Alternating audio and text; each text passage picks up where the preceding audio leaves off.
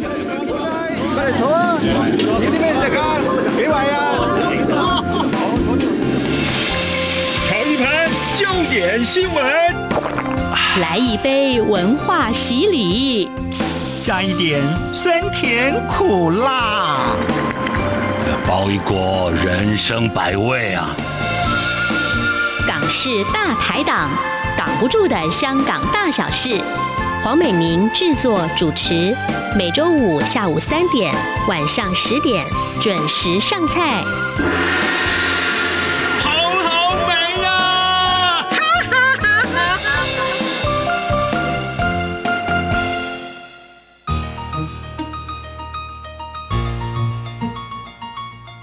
听众朋友，欢迎收听中央广播电台台湾之音港式大排档节目，我是主持人美玲。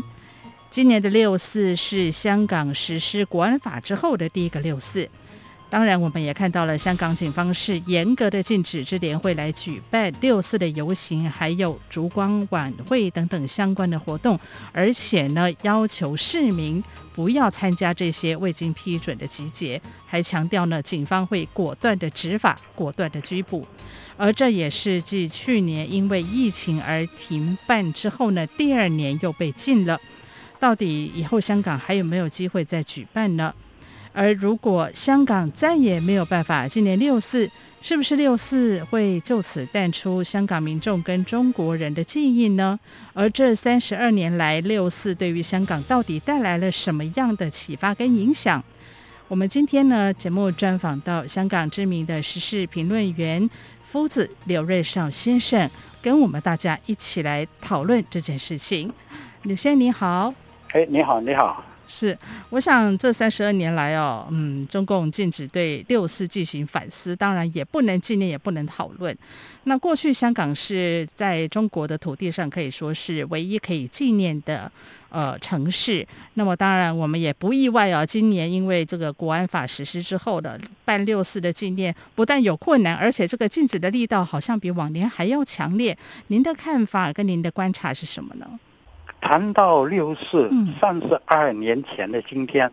我还在北京枪林弹雨之下采访，啊，一下子就三十二年了。那么再看今天的香港，呃，今年的六四也比过去都更紧张。我看有几个原因，一个呢就是当然啊，呃，官方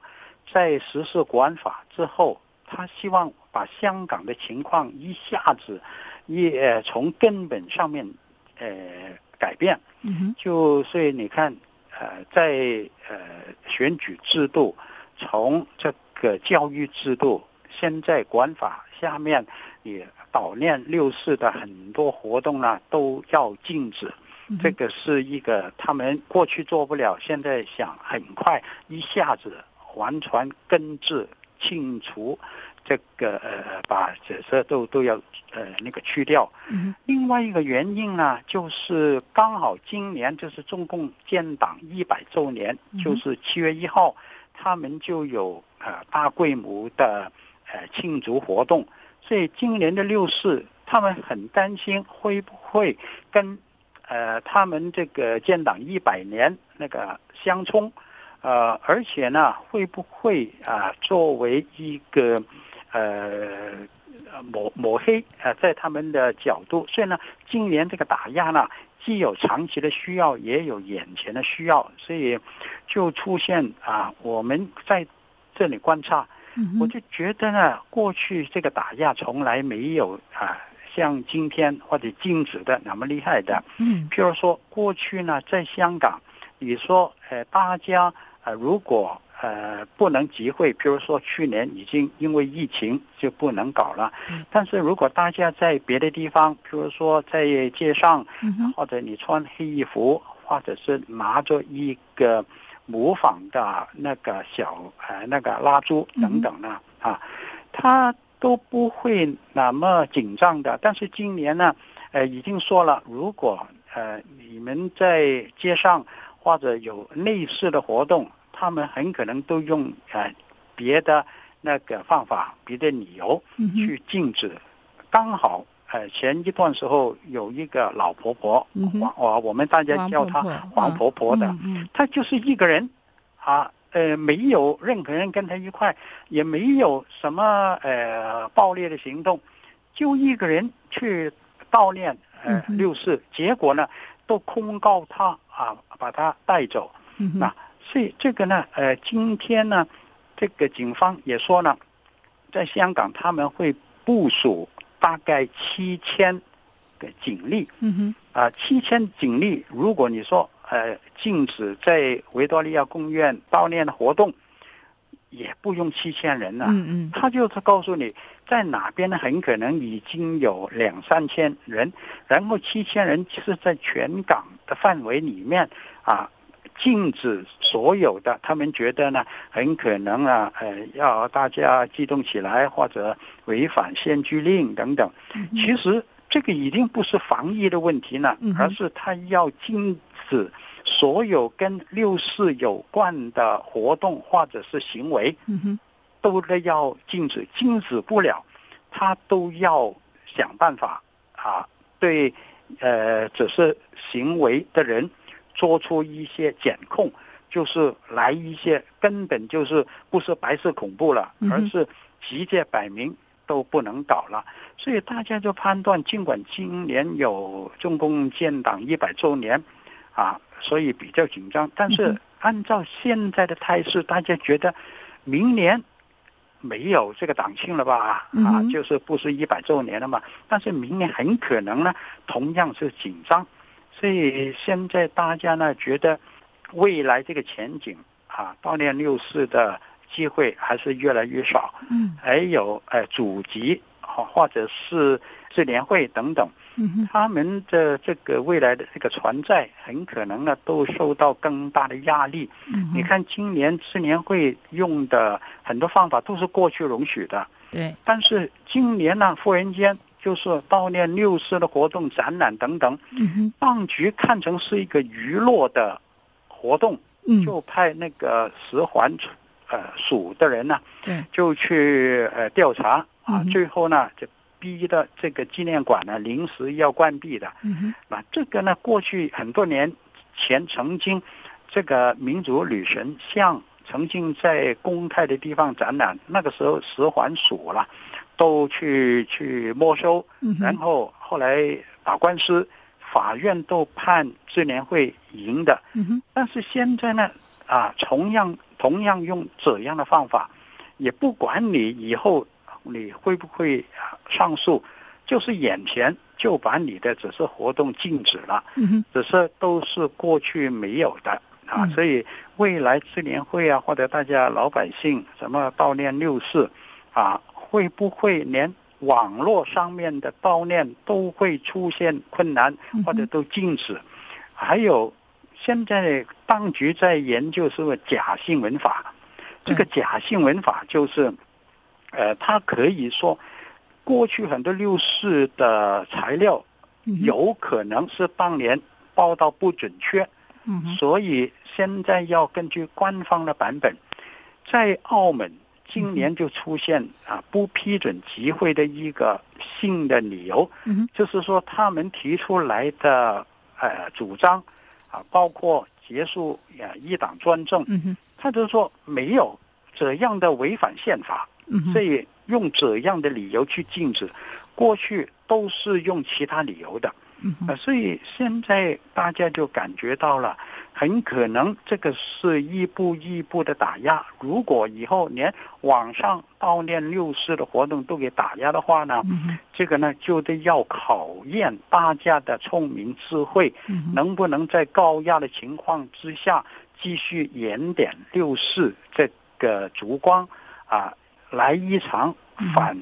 击王的那个竞争，因为现在。就是一个六四的历史，对。六四的精神啊，官方要压，老百姓要延续，嗯、这个竞争在未来会更紧张的。是，的确，我们看到除了刚刚提到的这一些警方的无论说是恫吓也好，还是暗示也好，其实都让人家感觉到一种肃杀之气哦。更不用说呢，在六四前夕，也就是前一阵子哦，香港法院才针对了好几位呃，在过去有参与过他们所谓的这个未经批准集结的人士哦，判处了大概有。呃，我记得是十四大到十八个月这个刑期哦，等于说他也是在暗示香港的民众说，如果你们敢穿着黑衣服，呃，拿着蜡烛到维园或者是说在街上走的话呢，呃，就像王婆婆一样，即便你是只有一个人，他们也可能会用所谓的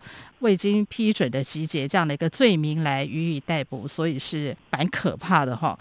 傅斯，您刚有提到支联会哦，呃，它的全名是香港市民支援爱国民主运动联合会哦，也就是在八九民运之后成立了一个组织。那它最近一直引起讨论的，就是说它的五大纲领啊、当中的一个结束一党专政哦。那最近一直被这个所谓呃中国的一些学者，包括这个田飞龙啊，然后还有一些呃比较亲中的一些媒体来做点名哦。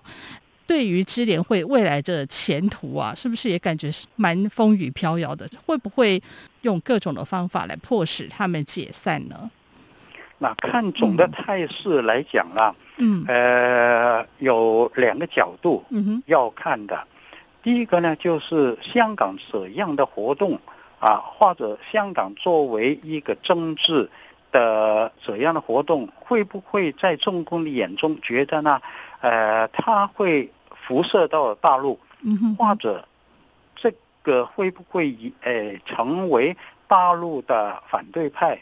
在香港的一些串联的活动，最最后影响到大陆去？所以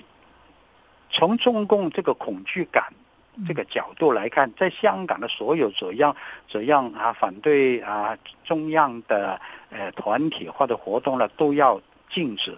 啊，这个是他们希望从。根拔起来，这个呃角度去思考了。另外一个呢，就是他们感觉到那个呃智联会，它不光是一个历史的承传，它还是一种精神的承传。所以，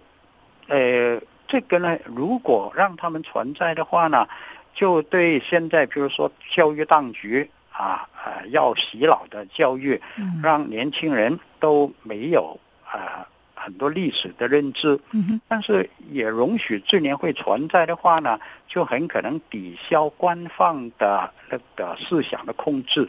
所以现在的情况，很多人都比较悲观，就感觉到尽管今年智联会已经不组织、不呼吁大家搞集体活动，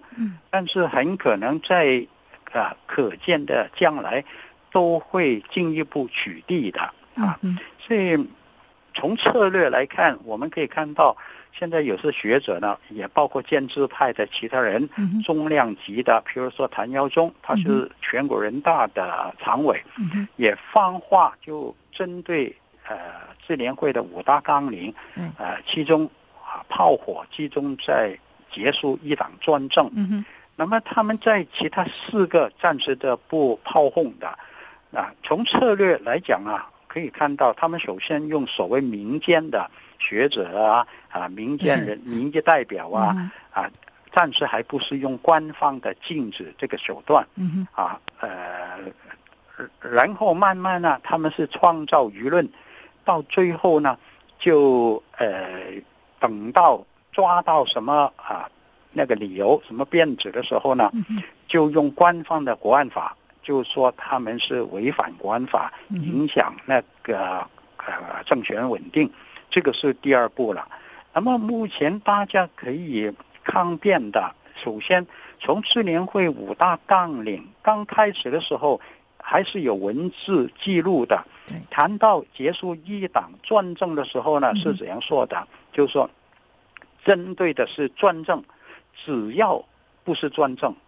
呃，如果中国共产党一党执政，啊，只要你不是专政，都可以啊，啊，因为在外国现在很多都是一个党来执政，但是他有其他的约束，有反对党，有舆论各个方面有法律上面的监督。如果是这样的话呢，智联会从来没有反对一党执政。现在呢，就是有些人呢就把这个曲解成为你就是要。啊，否定中国共产党的呃领呃领导，嗯嗯，那么这样的把这些东西混淆起来了，嗯，就方便他们以后去呃整治支联会了，嗯，从否定一个纲领结束一党专政，嗯，然后就把其他四个纲领，包括平反八九民运，嗯，追究屠城责任，嗯，呃那。个呃，建设民主中国等等，对，都一下子就可以否定了啊，所以这个是连消带打的这个部署。呃，我估计呢，现在在呃没有制约的情况下面呢，呃，特区政府在这个方面呢，只有跟随北京的强硬的政策，在香港很可能也会出现一个。呃，非常呃失落的地潮啊！你要悼念六四，或者是香港的这个民主运动啊，以及啊保持个人的呃自由权利等等，很可能在未来一段时候呢，都会有啊更大的压力。嗯，这个呢，很可能要维持一到两年啊，再看中共告成二十大以后这个情况怎么样呢？呃，不过呢，也现在大家都比较悲观的，就是二十大以后，估计习近平还是有他的影响力，以及还是他呃主导啊执政下去。那么会不会啊呃完全做得稳了啊？会稍稍微放松一点呢？大家暂时也没有什么太大的希望。嗯啊，因为大家感觉到呢。呃，很可能呢，不断收紧的情况下面呢，嗯。很可能他反过来还是觉得，呃，不放心，啊，如果是这样的话呢，而中共现在也没有其他的制约的力量，党内也没有平衡的力量，所以对香港未来的整个呃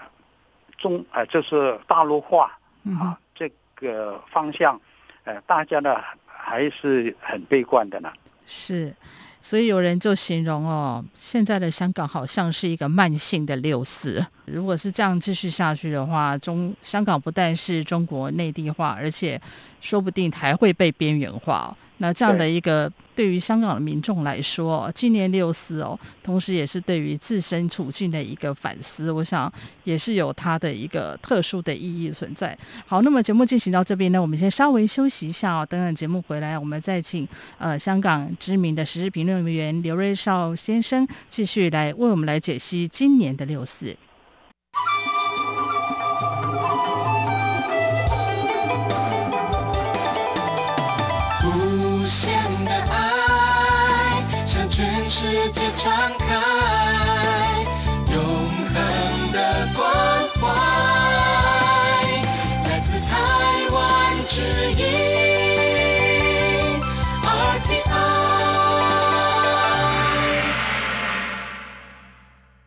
好，听众朋友，您现在所收听的是中央广播电台台湾之音港式大排档节目，我是主持人美玲。今天是六月四号，那么我们今天专访到香港知名时事评论员夫子刘瑞绍先生哦，来跟我们一起来回顾六四。刘老师在当年一九八九年六四的时候，您是呃文汇报驻北京办事处的主任嘛？那您也亲身的经历过整个六四的这个事件。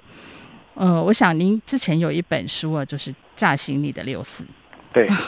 对，为什么用“炸醒”这样的一个这么有震撼性的字眼呢？因为呢，在六四之前啊，八零年开始，中国大陆哪边曾经有一段比较开明开放的时候，啊，呃，在六四之前的两年，一九八七年，中共举行十三大，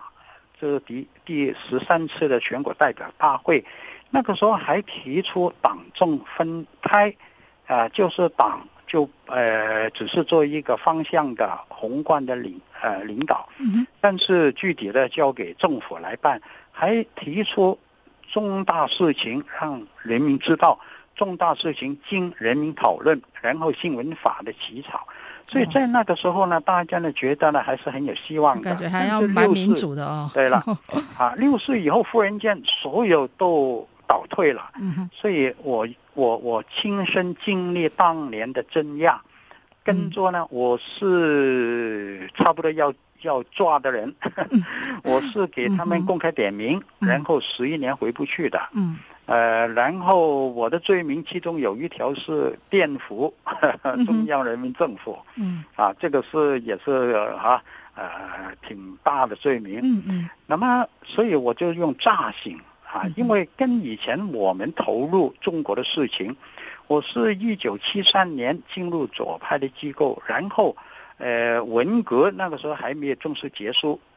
一九七六年文革结束以后。给我们这个希望，然后六四以后这个对比，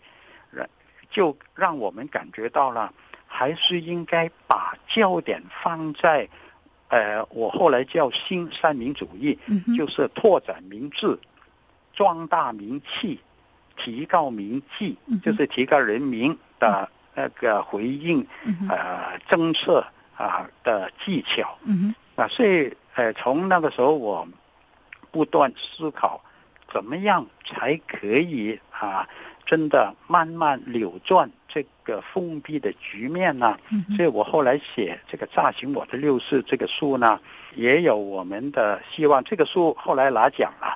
呃，也希望有一天能在台湾出版。是啊，这个就希望台湾的朋友如果有有兴趣的话呢，就可以替我们想想办法了。我记得两年前老师也有来台湾参加过。呃，六四三十周年的一些纪念活动哦，希望在疫情结束之后，我们还可以，万一不能够在香港纪念六四，没有关系，我们可以在台湾来纪念六四哦。不过讲到这个，非常希望是因为如果我的哪一个书诈醒我的六四能出版的话呢，我不光是讲六四过去的事情，还辐射到今天香港人、台湾人、国内的老百姓，就在中国大陆哪边啊？怎么样回应啊？未来这个局面，我里面做很很多的探讨的。嗯，所以这个呢，也希望啦，就是呃，台港之间有更多在这个方面的共同探索吧。嗯，是我们刚刚谈到这个六四啊，无论在香港或台湾，其实都有是大家一个非常重要的历史记忆。可是我们发现，就是最近有一个民调哦，就是香港的民众对于这个六四的看法，是不是近年来一直有一些呃转折跟变化呢？像香港的名言哦，就是最近呃有发布一个调查结果，那有百分之四十七的受访的香港民众是支持平反六四，好，有将近五成，但是那个这个数字呢，已经比过去少了很多。那不晓得老师您怎么看呢？而且过去有一段时间，其实有蛮多香港本土派人士都认为说，哎，六四是中国的事啊，或者是说，呃，也六四也不可能平反了，因此会影响到他们对于纪念六四的态度。老师您的看法如何呢？对，啊，因为呢，减小的这个比例呢，嗯，不小啊，百分之百分之十，对对，还蛮多的对啊，啊，因为呢。呃，这里有几个原因了啊。第一，呃，大家呢感觉到了争取平反六四已经三十几年了，那么都没有结果。所以在这个方面呢，大家很可能呢有一点呢觉得无可奈何的呃放弃啊。这个呢，我觉得呢，呃，不能责怪民众的哈。另外一个呢，就是中共在过去那么多年呢，也不断渗透他们的呃说法，或者他们的所谓事实啊，然后经过一些香港的建制派来推动啊，而而且他们呢是以点盖面的，嗯他们现在经常推动的一种说法就是六四当天在天安门广场没有死人，对对对，啊，因为呢当天。在广场里面的确没有死人，嗯哼，啊，呃，但是在广场外面啊，一级军队从西边进城，啊，其实是呃呃四方八面进城，里面死的人呢其实很多啊。从官方自己的全国人大这个评论报告里面呢，已经谈到了两百多人死死亡啊。对，所以在这个方面呢，他们是以点盖面，慢慢慢呢就让大大家感觉到好像没有死人，连香港的一些人大代表啊。也也说，我越来越相信了，没有死人了。嗯嗯，这个是一种呃呃诡辩的方法。然后还有，现在通过这个教育当局在课程啊，在那个教学内容里面的垄断，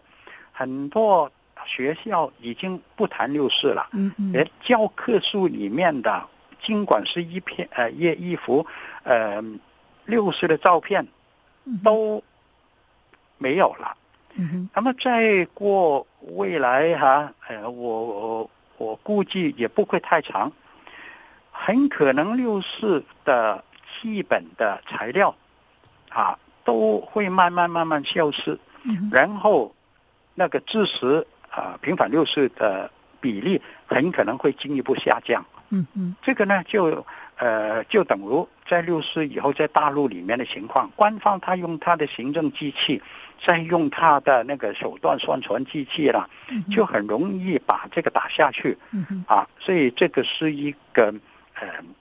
我估计呢，呃，很难避免的了。但是呢，我必须也得要强调，尽管在大陆，现在只只是呢都打打下去了，没有人啊公开讲六四，但是呢，其实。六四这个事实啊，它的根在中国大陆里面的社会里面呢、啊，还是深深埋藏在地下。嗯哼，啊，我我们可以看到，为什么现在还是有一些，当然是为数不多的年轻一代都懂得、都知道六四，有一部分是们他们是来到香港以后才知道。另外一部分呢，是在大陆里面的呃知识分子这个圈子里面低调的互相传播，还有一部分是现在经历过六四当年的老人家老一辈的，他们会慢慢跟自己的呃下一代有一些是讲的，所以只要保留这个火种，我觉得就等于台湾的二二八事件，也是经过四十几年。以后都平反了，是吧？对。所以从这个角度来看呢，我从来觉得大家不应该放弃。嗯哼。现在呢，第一，保护不要受伤，因为不要把自己的颈项啊，那个那那个颈自己的头脑，通向对方的刀锋。嗯哼。是吧？存在就是胜利。嗯。坚持策略就是胜利。嗯。啊。所以在这个方面呢，还得要从这两个角度来看的。是，我想正义虽然常常迟到哦，但是绝对不会不来。对。那么已经发生过的历史的事实是不容抹灭，当然更不容去歪曲它的哦。一九八九年的六四呢，中国成千上万的学生要求民主。然后呢，他们用肉身来抵抗坦克。老师，您也是见证人哦。对。那很不幸的，最后以悲剧来收场。那我想，如果大家还有印象的话，哦当时一海之隔的台湾，其实才刚刚解除戒严不到两年哦，也是呃整个社会运动风起云涌的时候。不过就在那个时代呢，就两岸走上了一个分水岭哦，走上不同的道路。所以今天我们来谈六四，我们来关心香港的局势。我们更要来了解哦，民主真的是得来不易，而且我们要争取，我们更需要珍惜。好，我们今天非常感谢香港时事评论员夫子刘瑞绍刘老师来接受我们的访问，和我们分析讨论了今年香港虽然没有办法公开的纪念六四，但是我想六四的烛光还是存在每个人的心中。非常感谢美玲，非常感谢台湾的朋友对香港的关注。因为呢，现在已经是血脉相连，嗯、啊，所以在这个方面呢，也很希望以后多跟台湾朋友交流了。嗯、是，非常感谢，是非常谢谢刘老师接受我们的访问，谢谢您。好，谢谢。